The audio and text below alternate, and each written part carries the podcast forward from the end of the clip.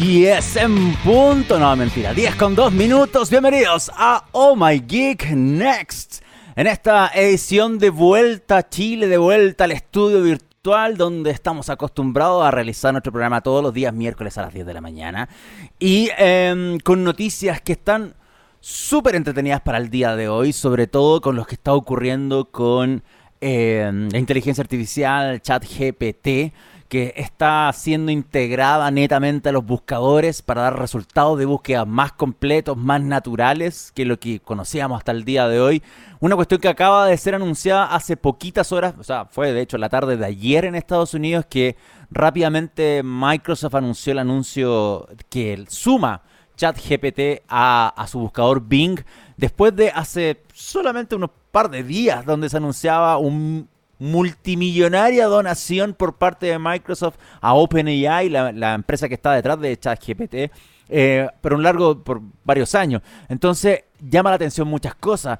Lo rápido del anuncio, Google también haciendo su propio anuncio porque sabe que se está quedando atrás en esto, pese que ha llevado desarrollando inteligencia artificial por años, pero nunca la ha implementado. Entonces es interesante ver esta pelea que se está ocurriendo y Microsoft que simplemente vio una buena oportunidad de decir, pongámosle plata a esto porque es algo que no tenemos y que claramente le puede hacer competencia directa al que más me duele, que es directamente Google.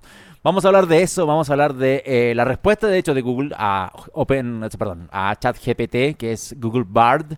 Em, tenemos una entrevista pendiente desde la semana pasada, porque ah, se acuerdan que el programa del miércoles eh, de la semana pasada fue desde San Francisco, porque estuvimos en el lanzamiento de la nueva serie Galaxy S23 de teléfonos de Samsung.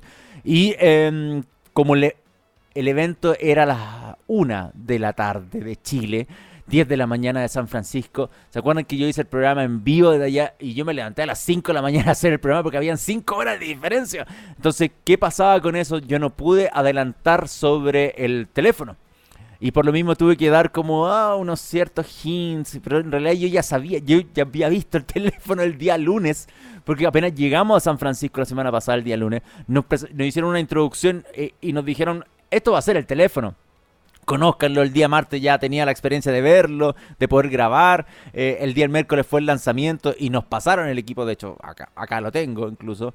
No, no, sé si puedo mostrarlo. sí, pues, se transparenta un poco con el croma, pero acá está el equipo. Eh, y lo he estado probando en estos días, desde justamente hace una semana y em, he tenido experiencias con resultados eh, variados, ya cuestiones que vamos a estar conversando no necesariamente en este en este espacio que les tengo dedicado con la entrevista que realicé a Juliano Bingilis, que es el director de producto de Samsung de Latinoamérica, para profundizar respecto a esta nueva serie, sino porque aquí vamos a hablar de los specs, de algunas dudas respecto al diseño, pero no voy a entrar en detalle a, mi experiencia todavía del celular, porque para eso voy a preparar otro tipo de contenidos que van a estar publicados en omageek.net o en nuestro canal de YouTube, ahí es cuestión que ustedes vayan viendo. Pero lo que estaba pendiente ahora es la entrevista respecto a la serie Galaxy S23, que es lo que vamos a ver un poquito más adelante en el programa. También vamos a hablar de la Nintendo Switch que em, eh, como tema de videojuego que siempre me gusta inyectar de repente en el Next,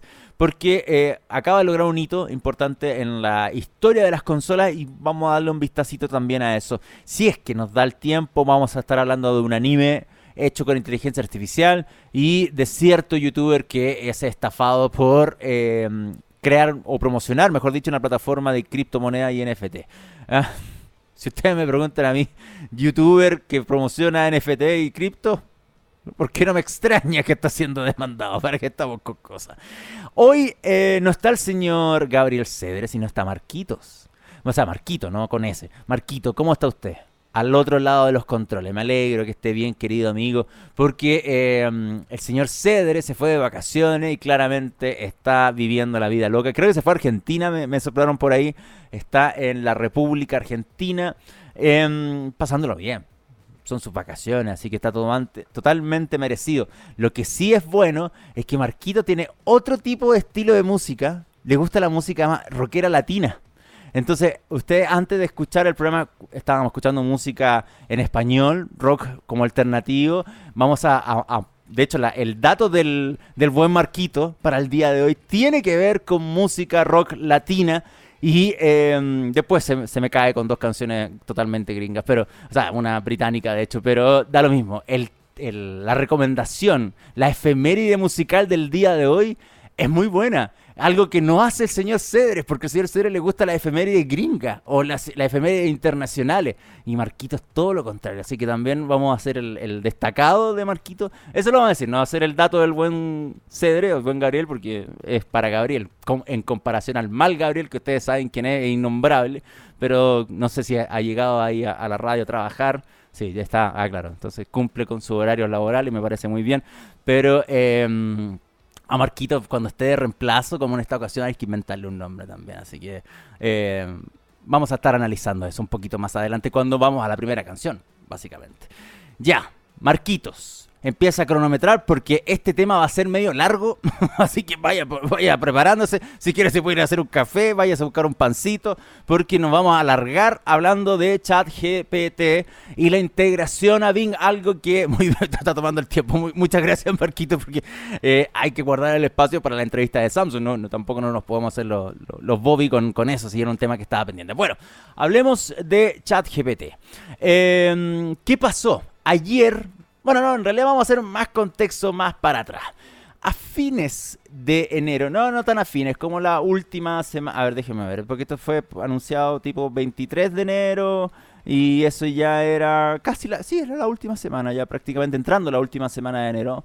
Em, se supo que Microsoft iba a invertir, o sea, invertirá en un plazo de, de varios años 10 mil millones de dólares.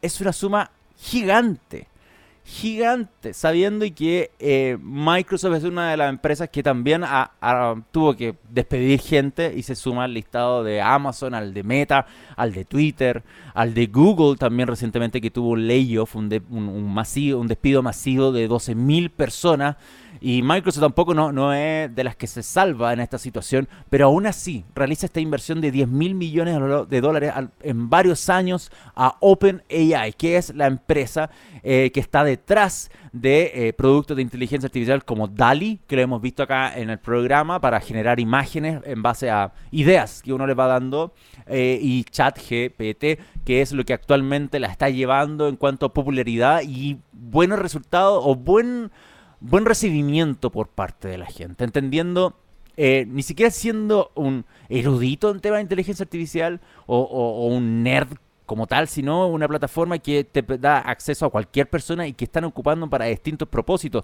no solamente para cuestiones divertidas como, hoy relátame una historia eh, relacionada con, no sé, cualquier cosa, relacionada por ejemplo con la radio, con TX Plus, cuestiones así, y, ChatGPT te inventa una historia, sino también yo conozco gente que ya está respondiendo correos automatizados con ChatGPT, o sea, por ejemplo, redáctame un mail formal agradeciendo la participación de tal persona, y te redacta un correo copiado pegar y lo envían.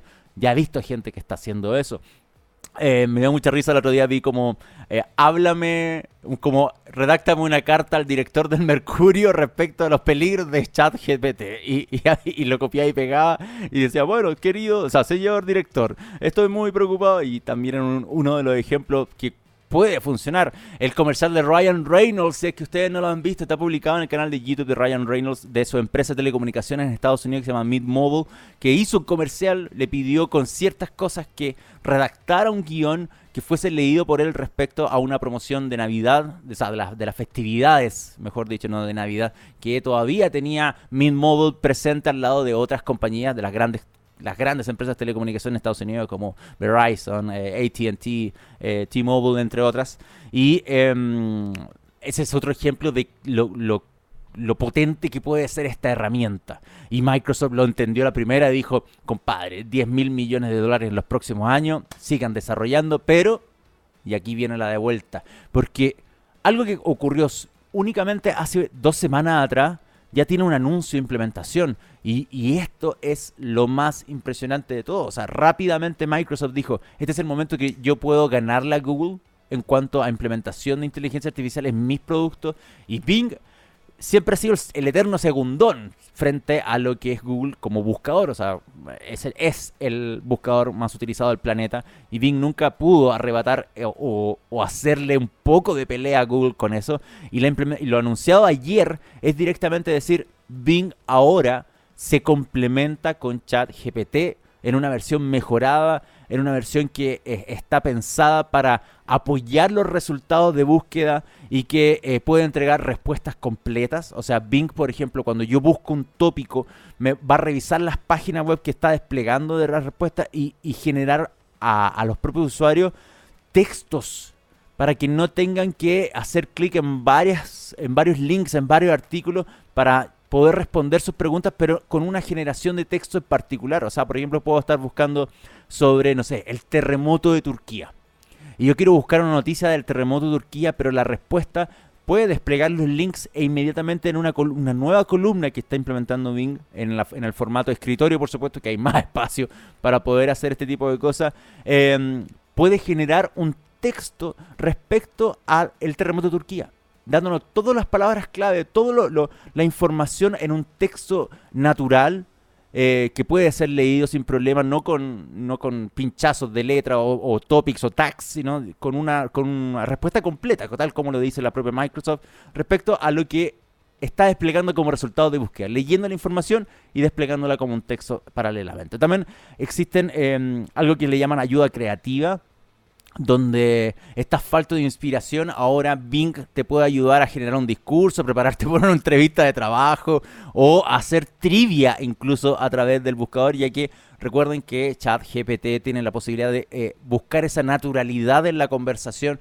cuando uno está eh, interactuando a través de texto, por supuesto, con, con la... Con, con, este, con esta inteligencia artificial. También se va a incorporar un nuevo sistema de búsqueda a través de chat, donde está, em, donde va a cambiar el típico palabra clave. Cuando uno busca en, en, Google, por ejemplo, busca con palabras clave, no busca frases completas, independiente de que la gente lo intente, los resultados nunca son óptimos porque siempre es mejor utilizar palabras clave. O sea, si yo estoy buscando algo muy específico, por ejemplo, en, en diseño o, o, aprender algo como un tutorial de Photoshop o cualquier cosa así, es mejor siempre buscar palabras clave y así poder identificar inmediatamente qué es em, los mejores resultados, porque va a buscar esas palabras clave dentro de un artículo, dentro de un foro, donde haya una, situación de pregunta y respuesta y puedo llegar a eso. Entonces, ahora lo que, lo que quiere Bing es que hay un chat dentro del buscador, dentro de la interacción con Bing, para que em, ahora directamente las preguntas que tengas en mente las hagas a la inteligencia artificial y podrás de hecho contrapreguntar a la respuesta eh, o sea, no, no contrapreguntar la respuesta, sino volver a, pedir más detalles si es que no te queda claro la respuesta que te da ChatGPT a través de los resultados de Bing. Y eso es algo que probablemente sea un cambio importantísimo respecto a cómo se realiza la búsqueda en Internet, considerando que Google es nuestro em, estándar. Nuestro estándar es Google. Y ahora si ustedes me dicen que va a haber un buscador que yo chateo, donde yo consulto, es como si yo llegase a un mesón y empezara a preguntar cosas de internet y me va respondiendo y si me dice algo y yo le vuelvo a responder, oye, pero ¿y qué pasa con esto? Y te sigue respondiendo, eso es un cambio impresionante. Es un cambio impresionante de cómo estamos acostumbrados a realizar búsqueda. Entonces lo anunciado por Bing con ChatGPT es un cambio importantísimo en cuanto a la experiencia de búsqueda. Y definitivamente eh, va a poner a Google contra las lianas, por así decirlo, porque se va a tener que apurar en que Google también haga una implementación de ese tipo. Google hasta el día de hoy, por supuesto que complementa la experiencia de los, resultados de búsqueda a través de las tarjetas, por ejemplo. Si ustedes, por ejemplo, buscan a un actor famoso o a, un músico, ustedes inmediatamente ven eh, tags o, columnas que despliegan más información. Entonces siempre igual es la, experiencia de Google ha sido enriquecida de una u otra forma. A todos nosotros que hacemos sitio web siempre se nos, ha, se nos ha dado herramientas para desplegar los contenidos de cierta forma, para desplegar, eh, por ejemplo, contenido que es... Em, prioritario dentro de una plataforma de cierta otra forma para que Google entienda y diga, oh, wow, hay ciertos tópicos, las respuestas, las letras, por ejemplo, de las canciones. O sea, Google ha ido mejorando, implementando módulos, se podría decir. Esa, es como la mejor forma que podría llevarlo. Google ha implementado módulos para que eh, tenga una experiencia mejor, pero lo de Bing es totalmente distinto. Es totalmente distinto. Entonces es la implementación de ChatGPT es eh, hay, un, hay varias posibilidades de lo que pueda resultar respecto a esto, porque estás hablando con inteligencia artificial, pidiendo información, hablándole a una inteligencia artificial que te puede empezar a responder. Ahora, eh, recordemos que ChatGPT tiene un límite también de, actualización de datos. Se sabe que eh, incorpora hasta el año 2021. Entonces hay que ver también que, cómo, cómo complementar aún más la, cómo enriquecer aún más la información. O sea, es un paso que sigue aprendiendo, por supuesto, de lo que está haciendo, pero obviamente todo este proceso de utilizar el nuevo Bing que está activo desde hoy y se puede utilizar en modo prueba, en una previa eh, que es limitada en la versión de escritorio solamente, no la versión de celular, versión de escritorio, porque como les digo, hace una nueva columna completa al lado de los resultados de búsqueda para mostrarte lo que redactó ChatGPT respecto al tema que estás buscando. Además, la pestaña de chat, esta nueva que va a estar presente en Bing, es algo que eh, está solamente en formato de prueba para la versión de escritorio. Así que creo que es una muy buena idea que alguien pueda estar eh, probando estas nuevas características. A mí, lamentablemente, con mi Bing en particular no me ha resultado. Obviamente, ya hay pruebas por parte de los estadounidenses que han intentado hacer estas, estas preguntas. Probablemente yo más adelante pueda experimentar un poco más, como les digo, esto fue anunciado ayer y les estoy comunicando hoy que esto ya está disponible hoy en esta versión limitada para escritorio y si es que se animan a probarlo, eh, creo que podría ser muy interesante en evaluar cómo puede cambiar completamente la experiencia de búsqueda. Respecto a la versión de celulares, Microsoft dice que están trabajando en una vista previa para poder probarlo muy pronto, pero eh, claramente en escritorio es más fácil. Es mucho más fácil porque los espacios están y eh, se puede lograr de mucho más, de forma mucho más rápida la implementación de, de decir directamente, ok, peguémosle una columna de ChatGPT que lea toda la información y hagamos conversar estas dos tecnologías, mi navegador con tu inteligencia artificial para que despliegue un, resultado. Entonces, em, es súper interesante, es súper, súper, súper interesante. Bueno, por su parte, OpenAI, más allá de los 10 mil millones de dólares que le puso Microsoft directamente, le puso la platita que se va a traducir en varios años de desarrollo de esta plataforma y que va a seguir implementando. De igual manera, eh, lanzaron una versión premium del servicio porque claramente un, problema que tenía OpenAI es creo algo tan disruptivo, tan eh, bien recibido por la gente, que es un modelo de negocio nuevo para mí. ¿Y cómo cobro? ¿Cuánto cobro con esto? ¿Cuánto me sale poder tener una infraestructura de inteligencia artificial que está trabajando con esto y que de cierta forma em, necesito rentabilizar y necesito pagar los gastos. O sea, no puedo vivir de las limonas que me siguen dando las empresas, si no tengo que sacarle plata. Entonces, en ese sentido, OpenAI anunció eh, hace una semana atrás que están piloteando una suscripción que se llama ChatGPT Plus donde van a poder ofrecer eh, básicamente respuestas más rápidas eh, en momentos donde se está utilizando más el servicio y entonces tú pagas y tienes acceso prioritario a poder utilizar el servicio. Es algo que va a comenzar em, en Estados Unidos pronto y que va a funcionar a través de invitaciones para poder utilizar esto. Esto está recién comenzando, como les digo, OpenAI tenía un problema de qué cómo cobro esto. Entonces, claramente, vamos a ver este 2023 donde van a aparecer claramente más clones de eh, ChatGPT y que van a también tratar de reinventar una industria que em, estaba quizás no, estancada, pero sí falta de innovación y que viene y que esto puede ser aplicado en tantos niveles, tantos niveles distintos, que es muy interesante. O sea, eh, ya de frente con lo de Bing implementando ChatGPT, yo lo que más espero ahora es que los asistentes de voz tengan implementado este tipo también de interacciones para que eh, simplemente las conversaciones sean más naturales y los asistentes de voz pasen de ser eh, un, mero em, ejecutante de comandos a poder conversar con alguien y tener respuesta y buscar y utilizar y, ser una fuente de información natural, como les digo, como lo que está ocurriendo ahora por escrito, por texto, sino también por voz. Así que la experiencia que puede eh, realizarse y todo lo que se puede venir en el 2023 con lo que haga OpenAI, lo que haga junto a Microsoft o lo que haga cualquier otra empresa, incluyendo Google, es tremenda. De igual forma, ojo, em, Bing no es el único producto que probablemente Microsoft implemente eh, la, tecnología de OpenAI, porque de hecho em, se habla ya que Chrome, perdón, que Microsoft Edge está, está como haciéndole la pelea a Chrome, pese a que está construido base al mismo motor, base a Chromium, pero Microsoft Edge ha hecho cambios bastante importantes dentro del, de Chromium en sí, mejorando incluso el rendimiento en cuanto a RAM por sobre Chrome en algunas situaciones, eh, y ahora está alimentando el propio navegador con tecnología de chat GPT y lo que se está hablando es que em, incluso el, Edge ahora, el, próximo navegador, no solamente podría tener cambios cosméticos, sino también como eh, ocupar la inteligencia artificial para ser como un apoyo dentro de cómo tú navegas. Y eso es también algo puede ser muy interesante, donde eh, yo estoy navegando con el navegador de Microsoft en algún punto y puedo ver redactar contenido de cierta forma y que ChatGPT me apoye en la creación de ese contenido. Por ejemplo, si yo estoy en, LinkedIn y necesito hacer una publicación formal respecto a un hito de mi trabajo, le puedo pedir a la plataforma que me apoye con esto, em, que me entienda, el, que me ayude a adaptar el tono, el formato o, incluso la cantidad de caracteres de la publicación eso también es como, wow, es muy, muy, muy potente. Y podría, eh, no sé si mejorar de cierta forma, porque ustedes me dirían, pero entonces todos vamos a estar apoyados por inteligencia artificial, todos vamos a escribir como de la misma forma.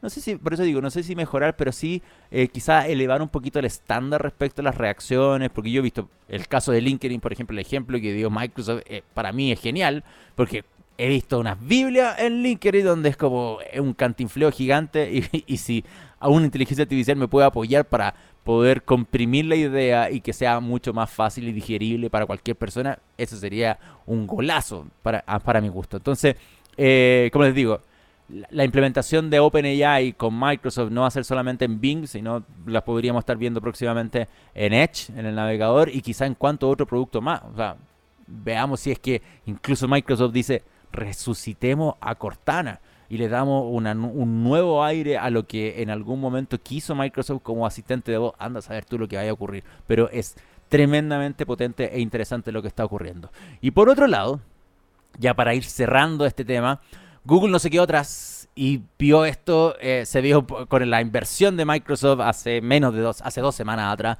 de los 10 mil millones de dólares, dijo, oye, nos estamos quedando atrás de cierta forma. Y eh, en este caso, Google quiso también dar su respuesta a ChatGPT y se llama Bard, B-A-R-D. Y Bard es una versión ligera de un modelo de lenguaje que es propio de Google, que mm, es eh, Lambda, como se lee así, y que lo ha presentado previamente. O sea, Google ha experimentado con inteligencia artificial por años, años, años, años, años, y lo ha presentado de distintas formas en los distintos eventos que han tenido, por ejemplo, los Google I.O. Y todos sabemos que Google es una empresa que sí, sabe de inteligencia artificial, lo aplica, la, tiene implementada en sus propios productos, buscadores, en Android, en Google Photos, en cuantos productos donde los servicios están a disposición y de forma automatizada, por ejemplo, entiende o nos reconoce con rostro y todo. Entonces, hemos visto eh, experiencia de inteligencia artificial en Google por años. El tema es que lo que está haciendo ChatGPT es distinto y llegó muy rápido y su popularidad aumentó mucho. Y lo que está haciendo Microsoft es apoderarse de eso y implementarlo en su navegador. Y ahí Google dice, ay, ay, ay, no señores, porque acá el rey ha sido yo por año y si ustedes me hacen esto es complejo. Entonces, eh, Bard se presenta como un chatbot de cierta forma igual que ChatGPT, em, construido con este modelo de lenguaje propio de la compañía, eh, que es Lambda. Si lo quieren buscar, hay información de sobra respecto a Lambda, es L-A-M-D-A. Eh, donde es un motor de inteligencia de, de inteligencia artificial que, em, que, incluso en algún momento un ex ejecutivo de Google decía que no, que estaba consciente y que era peligroso y que eh, era complejo. Y esto pasó como a mitad del año pasado, donde se hablaba que este este señor decía, no, hay, que tener cuidado con Lambda porque es, como es la inteligencia eh, artificial más peligrosa.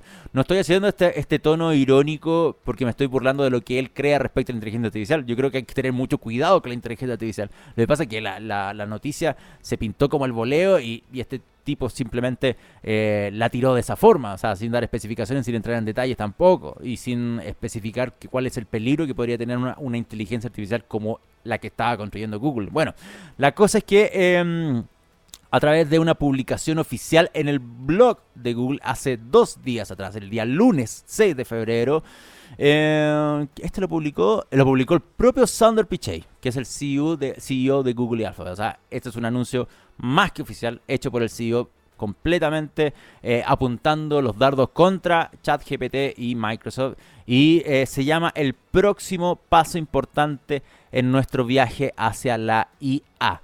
Em, esto está publicado, se los quiero mostrar rápidamente eh, para que lo puedan ver. Creo que lo puedo lograr desde mi... Uh, ahí está. ¿Se ve? Se ve. lo que no me veo soy yo, pero ahí estoy. Voy a adaptar un poquito la pantalla ahí para que no se asuste mi querido Marquito, si solamente para mostrar esta publicación, que es la que presenta a Bard. Por si le quieren echar un vistazo, ahí se alcanza a leer mejor el texto. Y de hecho quedo justo yo en el sidebar, maravilloso. Como pueden ver, la publicación está hecha, les digo, como Sandor Pichai, eh, CEO de Google y Alphabet, y habla de lo que es capaz a través de Lambda, justamente el Language Model for Dialogue Applications. Y eh, esta nueva, no es lata leerles toda la publicación, si en realidad ustedes pueden ir a, miren, vayan, eh, esta es la del blog oficial de Google España. Si ustedes ponen blog oficial de Google España en Google, van a llegar a esta página y van a encontrar inmediatamente el último post que fue, eh, es este el que les estoy leyendo. O sea, ni siquiera les tengo que mencionar la URL. Busquen blog oficial de Google España y van a llegar a este, a este post, que es la explicación de BART, la, la presentación de BART y todo lo que han hecho eh, Google, porque ha tratado de...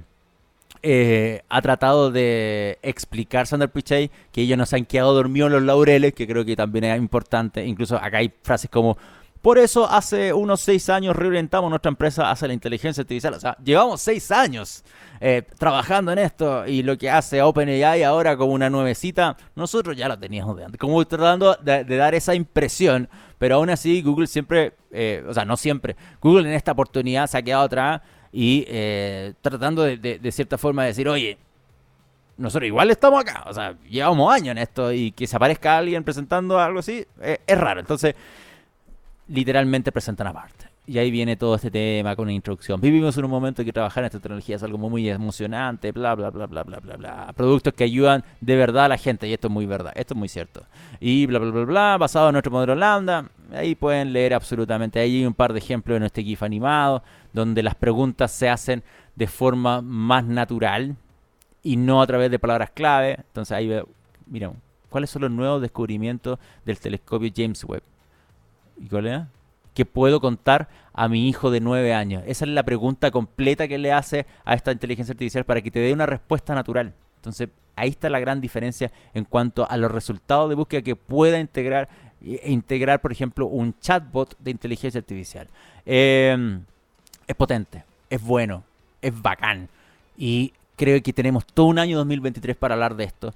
Y la información está. Simplemente hay que leerla. Me gustaría mucho motivarlos a que eh, se interioricen con este tipo de, cuestiones porque para mí, para muchos, esto es verdaderamente lo más disruptivo en tecnología que está pasando ahora. Olvídense del metaverso, olvídense de otras tonteras como el NFT y cualquier estupidez así que son estafas a la larga eh, y parecen eh, como una cuestión de Herbalife preocúpense de algo que realmente es mucho más accesible, que es algo que yo simplemente hago con naturalidad dentro del buscador que utilizo todos los días para informarme, para saber qué ocurre, para enterarme de nuevas cosas y que eh, está poniendo a dos compañías a pelear justamente ahora por quién llega y lo logra primero y de la mejor forma. O sea, lo que está haciendo Bing poniéndole plata a OpenAI y implementando en menos de dos semanas de su anuncio de ponerles plata es algo eh, loable de destacar. Em, y lo que está haciendo Google de responder ahora con la presentación de BART, también de cierta forma, eh, no me gustaría llamarlo un intento desesperado de responder de una u otra forma rápidamente a esto, pero si la pelea se pone buena por este tipo de cuestiones de quién llega primero, es beneficio para nosotros, beneficio directamente para nosotros y de cómo hemos pasado los últimos años de existencia de Internet buscando cosas dentro de la web. Así que es un cambio importantísimo. Son las diez y media. Ahora sí que sí, mm, Marquito, vamos a ir al dato suyo para el día de hoy porque nos queda la entrevista y ya me comí media hora de programa hablando solamente del tema 1. Dios mío, pero bueno, para el día de hoy, mi querido Marquito, se remontó a la música eh, rock latino, pero específicamente en Argentina, porque un día como hoy, em, el 23 de enero de 1950, nació el Luis Flaco Alberto Spinetta. Ya sabemos, ¿cierto? Pero hoy recordamos la muerte de Luis Alberto Spinetta. Así que eh, eso es el detalle que me tiene eh, ofrecido. Me ofreció Marquitos para el día de hoy porque vamos a recordar al flaco Spinetta. Eh, con, no solamente con, lo que él es, que hace, sino directamente em, con una banda. Con una banda que él participó, que es Perros Rabiosos. Ah, bueno, a todo esto, solamente por dato que lo mencioné rápido. Estamos conmemorando la muerte del flaco Spinetta porque él falleció el 8 de febrero de 2012. Él falleció el 8 de febrero. Y lo vamos a recordar con Pescado Rabioso. Que Pescado Rabioso fue una banda de rock argentino que se formó en el 71 y que fue integrado por David León, Black Amaya, Carlos Cutaya y por supuesto Luis Alberto Espino, Espineta, digo, dice ser Espinosa, Espineta. Así que em, vamos a recordar a esta banda de rock argentino que con tonos rock psicodélico, un poco de hard rock y blues vamos a reproducir y recordar al querido Flaco Espineta con Bajan de Pescado Rabioso. Ya a la vuelta vamos a continuar con la entrevista a Juliano, parte del team de, de Latinoamérica de Samsung, para hablar de los nuevos Galaxy S23. Así que vamos y volvemos. 10 y 36 de la mañana. Siguen disfrutando de Oh My Geek Next por TX Plaza esta mañana de miércoles 8 de febrero. Este es el. No, este es el segundo capítulo del mes de febrero de la semana pasada que estábamos en San Francisco. Fue el primero y ni siquiera me di cuenta. Lo puedo haber anunciado de cierta forma más especial. Pero bueno, estábamos a las 5 de la mañana. Yo tenía un sueño terrible y una cara del terror. Qué bueno que. Alguien comentó ahí en la radio, creo que fue Andrea, que es la editora general de la radio, dijo, oiga, al menos está peinadito. Eso fue lo único que escuché como eh, a la oreja. Eh, dijo, oh, así, son así al menos está peinadito. Y yo dije, ay, ok, no me veo tan mal, al menos dentro de la... Porque de verdad me levanté a hacer el programa. Ni siquiera hubo mucho esfuerzo. Hice la pauta el día anterior, tenía todo ya listo, pero ¿Qué me iba a levantar más temprano? Si apenas me había acostado hace como cuatro horas atrás, entonces necesitaba dormir algo, me acosté simplemente de levantarse el programa. Bueno, em, lo que vamos a hablar ahora es la continuación de lo que ocurrió la semana pasada, porque estábamos en San Francisco, participamos del lanzamiento del de la serie Galaxy S23. Y em, como el programa iba más temprano que el lanzamiento, evidentemente yo no podía filtrar nada y tenía un embargo gigante, no podía estar contando detalles ni nada, así que les di puro hint de lo que podría ocurrir y eh, nos encontramos con lo que ocurrió básicamente. Las filtraciones fueron totalmente confirmadas. Todo lo que habíamos mencionado en capítulos previos eh, salió tal cual. Tal cual. Así que también para Eblix, el usuario de Twitter arroba Eblix, que es Iván Blas, que filtró y quien hizo una gran filtración de fotografía y, y accesorios del dispositivo una vez más lo hizo semanas antes del lanzamiento. Así que, eh, ojo ahí, ¿ah? yo, yo le pongo, siempre le he puesto fichas a, a, Iván cuando publica respecto a, porque él hace filtraciones de celulares específicamente. Entonces, cuando lo hizo, fue como, bravo. una vez más, yo no sé cómo ganará plata este hombre. O sea, tiene, tiene como una cuenta de, de, como de Kickstarter, o sea, como no de Kickstarter, de Patreon, para poder juntar dinero, porque él, su vida es filtrar cosas es raro. como, ¿qué haces tú por la vida? No, yo filtro celulares. Entonces es como, es un buen, es un, es un buen trabajo, pero claramente muy mal remunerado. Así que hay que, si quieren apoyarlo de cierta forma, ahí lo pueden seguir en Twitter, arroba Eplix. Bueno, lo que pasó, eh, conocimos los nuevos modelos, el Galaxy S23, Galaxy S23 Plus y eh, la estrella máxima en este caso que es el Galaxy S23 Ultra, que más allá de decir, ok, es el celular con las mayores innovaciones, es el celular más importante para Samsung, porque lo es, de hecho, antes del lanzamiento, y lo que les mencioné la semana pasada, es que el nombre Ultra engloba lo mejor en tecnología en Samsung. Entonces lo vamos a ver replicado tanto en los celulares como lo que pasó ahora con el Book Ultra, donde, eh, y específicamente con otros equipos que probablemente puedan llevar, puedan llevar este esta, esta denominación de ultra y que especifica que es lo mejor que tengo. simplemente. O sea, si yo le pongo Ultra algo, es lo mejor que tengo en esta categoría. Así de simple. Y el Galaxy S23 Ultra es el mejor celular de todos en Samsung. Así de simple. Lo dijo el presidente de Samsung y lo, van a, lo voy a corroborar ahora en la siguiente entrevista con Giuliano Vingilis, que es el director de productos de Samsung Latinoamérica. Em, creo que mencionar un par de cosas antes de ir a la entrevista directamente.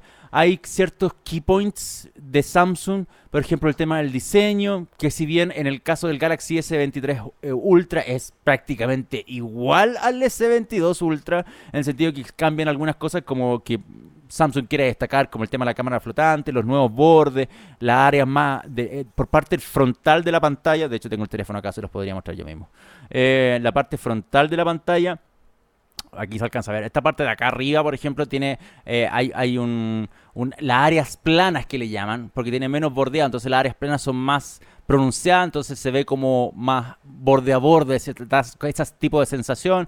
Acá hay un, detalles con los bordes, donde y, por supuesto el tema de los colores. Lamentablemente este color se ve, ahí se ve mejorcito. Ese, este es el verde, porque si lo pongo de frente se corta el croma, pero si lo pongo de lado, ahí se ve un poco mejor, para que no le llegue la luz directamente, pero este es justamente es el color verde que hay eh, en todas las gamas de colores nuevas de esta serie completa de S23 están inspirados en un origen natural, porque hay temas con los materiales que son ecoconscientes, en el metal, en el cristal, en el plástico, donde también se implementa eh, un tema de sustentabilidad que no solamente tiene que ver con el reciclaje, sino también con la duración del dispositivo, la implementación del marco de aluminio, con el nuevo Gorilla, eh, la pantalla con protección de Gorilla Glass Tooth 2, entonces se promete también eh, más resistencia a lo largo de los años para que los teléfonos tampoco dejen de ser un poco menos desechables, pero aún así siguen siendo desechables si es que tú sacas teléfonos todos los años, pero ese es otro tema, no voy a en detalle ahí. Por supuesto el tema de, en el caso del Ultra, de ser el primer celular Galaxy con llegar a los 200 megapíxeles en su cámara, en su módulo principal, la parte trasera,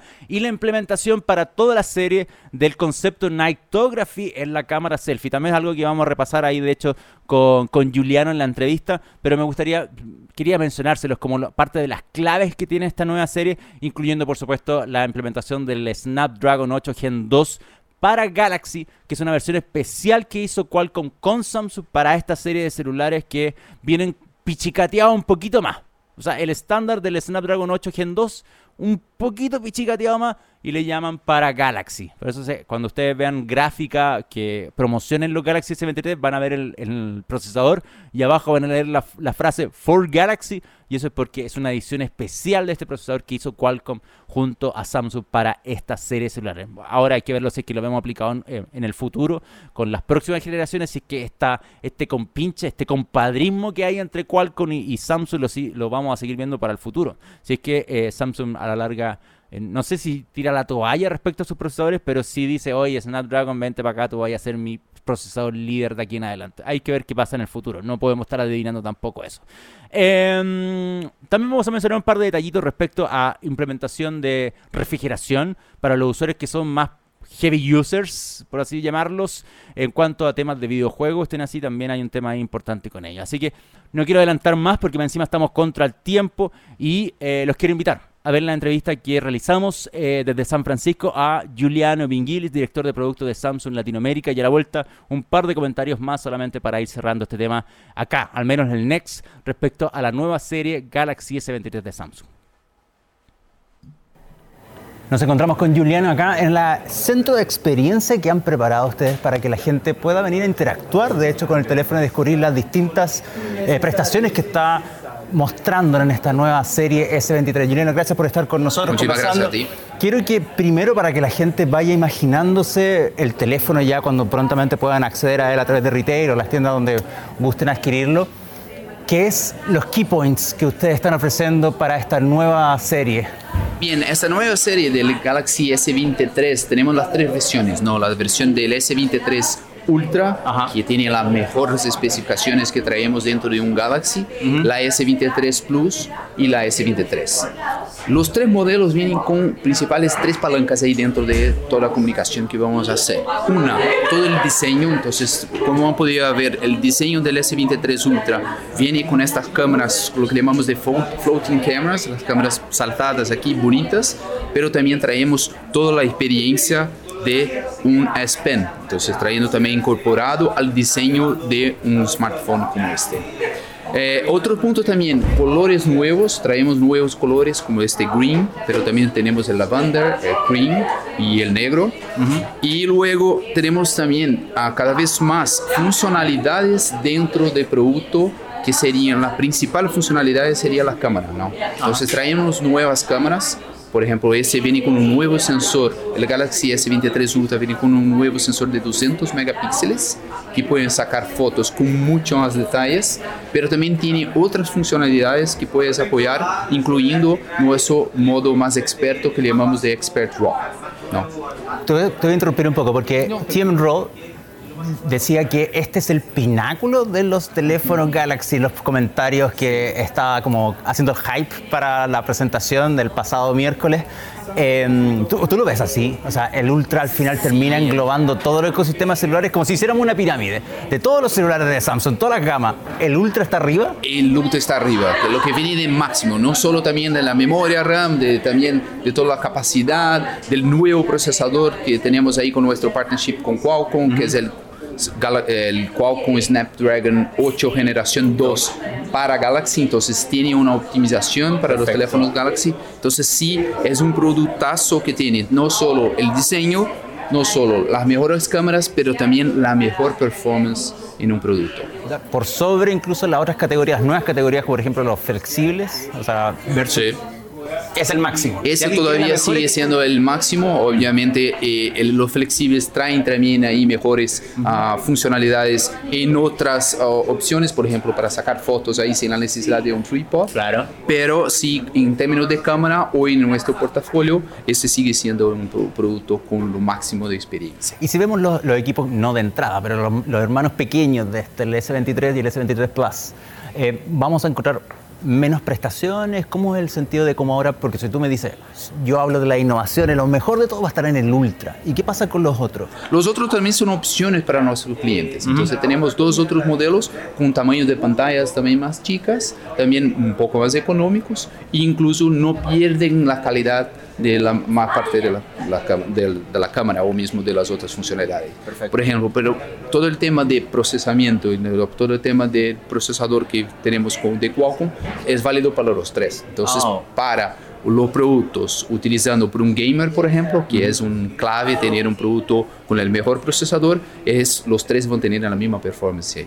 Perfecto. Y en el caso también de, de incorporar eh, nuevas tecnologías en general, o sea, por ejemplo, hablamos de inteligencia artificial, hablamos que estos celulares de hecho ahora están pensados para el gaming incluso, y, en una presentación que nosotros tuvimos internamente, previo al lanzamiento, tú mencionabas, por ejemplo, la, la, nueva incorporación de enfriamiento, pero para los tres modelos ahora, a diferencia de como se hacía solamente con el Ultra. No, solo para los tres modelos. Tenemos también ahí este, este Vapor Chamber, que llamamos, que apoya toda la disipación de calor en un momento que estás utilizando el producto con mucha performance. Claro, usuario ya extremadamente, extremadamente un heavy user, eso lo va a apoyar más. Entonces, para eso queríamos, no solo, es una manera de tangibilizar el performance del producto, es con juegos, ¿no? Con gaming. Entonces, por eso estamos enfocando mucho estos productos en gaming, porque sabemos que es el último de, de la categoría. Y la pregunta que puede ser un poco compleja, pero también es clave, el tema del diseño. ¿Se mantiene el diseño del S22? Tú mencionas una sutileza en la parte superior de la pantalla en el caso del Ultra,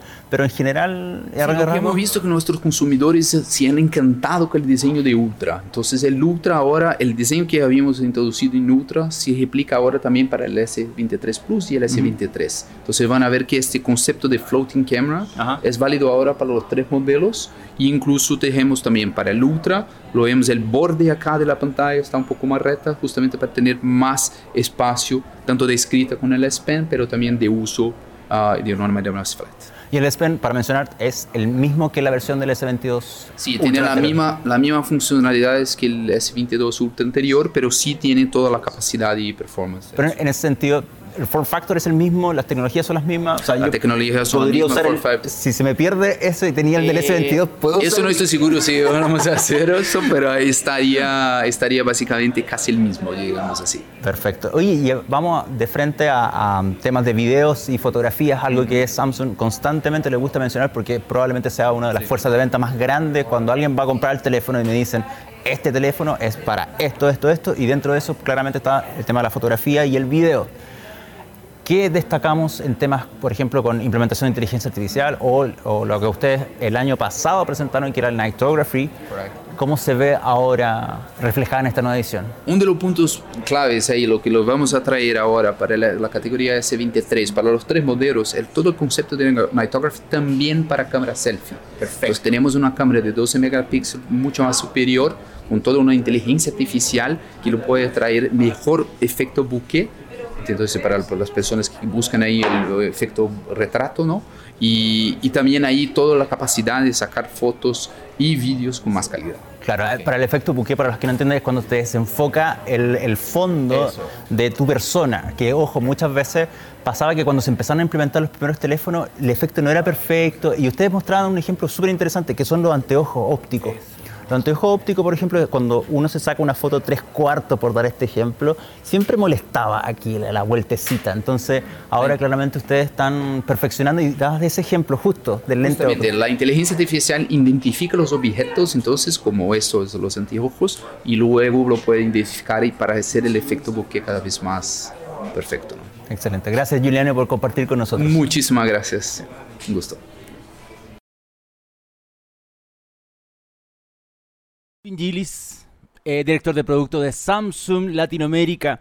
Em, con él, como pueden ver, resolvimos algunas cositas, algunas dudas respecto a, lo que fue la presentación oficial del Galaxy S23, que de hecho, si ustedes van al canal de YouTube de... O no, no, no, incluso van a omegeek.net y cuando entran a, nuestra web van a ver el, tema del streaming del Galaxy S23. Ahí está colgado el video donde, pueden volver a ver la presentación si quieren ver las especificaciones técnicas o detalles que son parte de. Pero por ejemplo con Juliano pudo resolver otros temas. Que era por ejemplo el tema del diseño. ¿Qué pasó ahí? Porque es muy similar a la versión anterior. Entonces ahí, eh, la, la, explicación de Samsung es directamente que a la gente le gusta el diseño del Ultra. Entonces por eso lo mantuvimos y hay cambios más sutiles, como el tema de los bordes, como les mencionaba, o la cámara flotante, que ahora para todos es la misma forma. Y la cámara flotante se ve, se refleja en esto, eh, estos tres puntitos que están acá. O sea, se ven como un lente, un lente, un lente. A eso le llaman cámara flotante, por si acaso. Entonces son detalles estéticos menores, no hay cambios superiores. Y respondiendo a, porque esta pregunta obviamente la hice cuando estaba en San Francisco, respecto al tema del, del stylus, del lápiz del, del celular, que es este de acá. Este es el stylus del S23, que es básicamente el mismo en tecnología que el del S22. Si usas el del S22 en un S23 funciona, pero, pero, no lo puedes guardar, no queda bien. Entonces, claramente debe haber un, tema con el form factor del lápiz que no permite que puedas guardar. Pero si en caso se te pierde el del Galaxy S23 y tienes un stylus del S22, te va a funcionar de igual forma. Así que al menos por ese lado, eh, puedo reciclar el lápiz. sé que me pasa alguna cosa. Pero no entra, no lo guarda. Así que ahí, punto medio nomás para Samsung. Eh, ya. Más información respecto a los dispositivos, por supuesto que están publicados en ohmygeek.net, donde eh, no solamente hablamos la semana pasada, hablamos ahora en este capítulo, también en las cápsulas del Express hicimos eh, temas respecto al Galaxy S23, pusimos el streaming, está publicado todo el detalle del Galaxy S23 en nuestra web para que le vayan a echar un vistazo y, mm, nada, eh, si tienen la oportunidad de, ver el celular, vayan a verlo porque mucha gente podría decir, porque ya me preguntaron, voy a responder esta, a esto muy sinceramente. ¿Qué vale la pena entonces? ¿Un Galaxy S23 Ultra o un Galaxy S22 Ultra? Es que ahí está el tema. Yo se los dije antes del lanzamiento. Van a bajar los precios.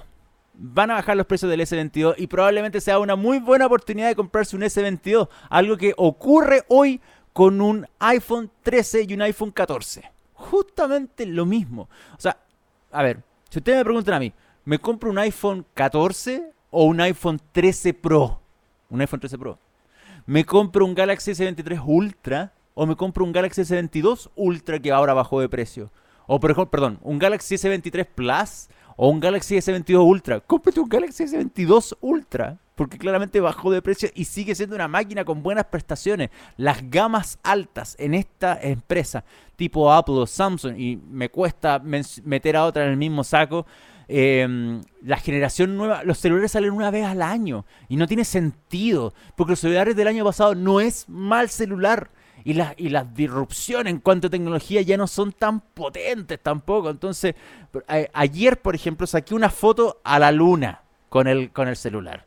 Pero eso yo ya lo puedo hacer con el celular hace rato. Eh, voy a tener una experiencia tremendamente similar. No mejoró mucho eh, para cuestiones tan locas como sacarle una foto a la luna. No tiene mucho sentido. Al final, igual, este, esta mortadela que pude sacar anoche al, al cielo no se va a ver mejor ni peor que la experiencia que puedo tener con el Galaxy S22 Ultra. Entonces, si ustedes son un fanático de Samsung y ven así como la oportunidad de comprar ese celular, son muy pocas las cosas que hagan cambiar, por ejemplo, de un S22 a un S23. Pero si tienes un celular antiguo, podrías pensar en un S22 Ultra antes de tirarse a un S23. Lo creo que lo único que podría hacer es una cuestión de diseño mínimo y el tema de los colores, porque los colores de este año a mí me gustan mucho. De hecho, este verde en particular, que con esta inspiración en la naturaleza, eh, independiente del discurso romántico, a mí particularmente me gusta el color me gusta harto el color. Y de hecho, mi carcasa mis otros teléfonos también son verdes. Este sí que se trasluce. Pero entonces e, es una cuestión personal directamente. Y por eso la invitación es que los puedan conocer y los vayan a ver simplemente.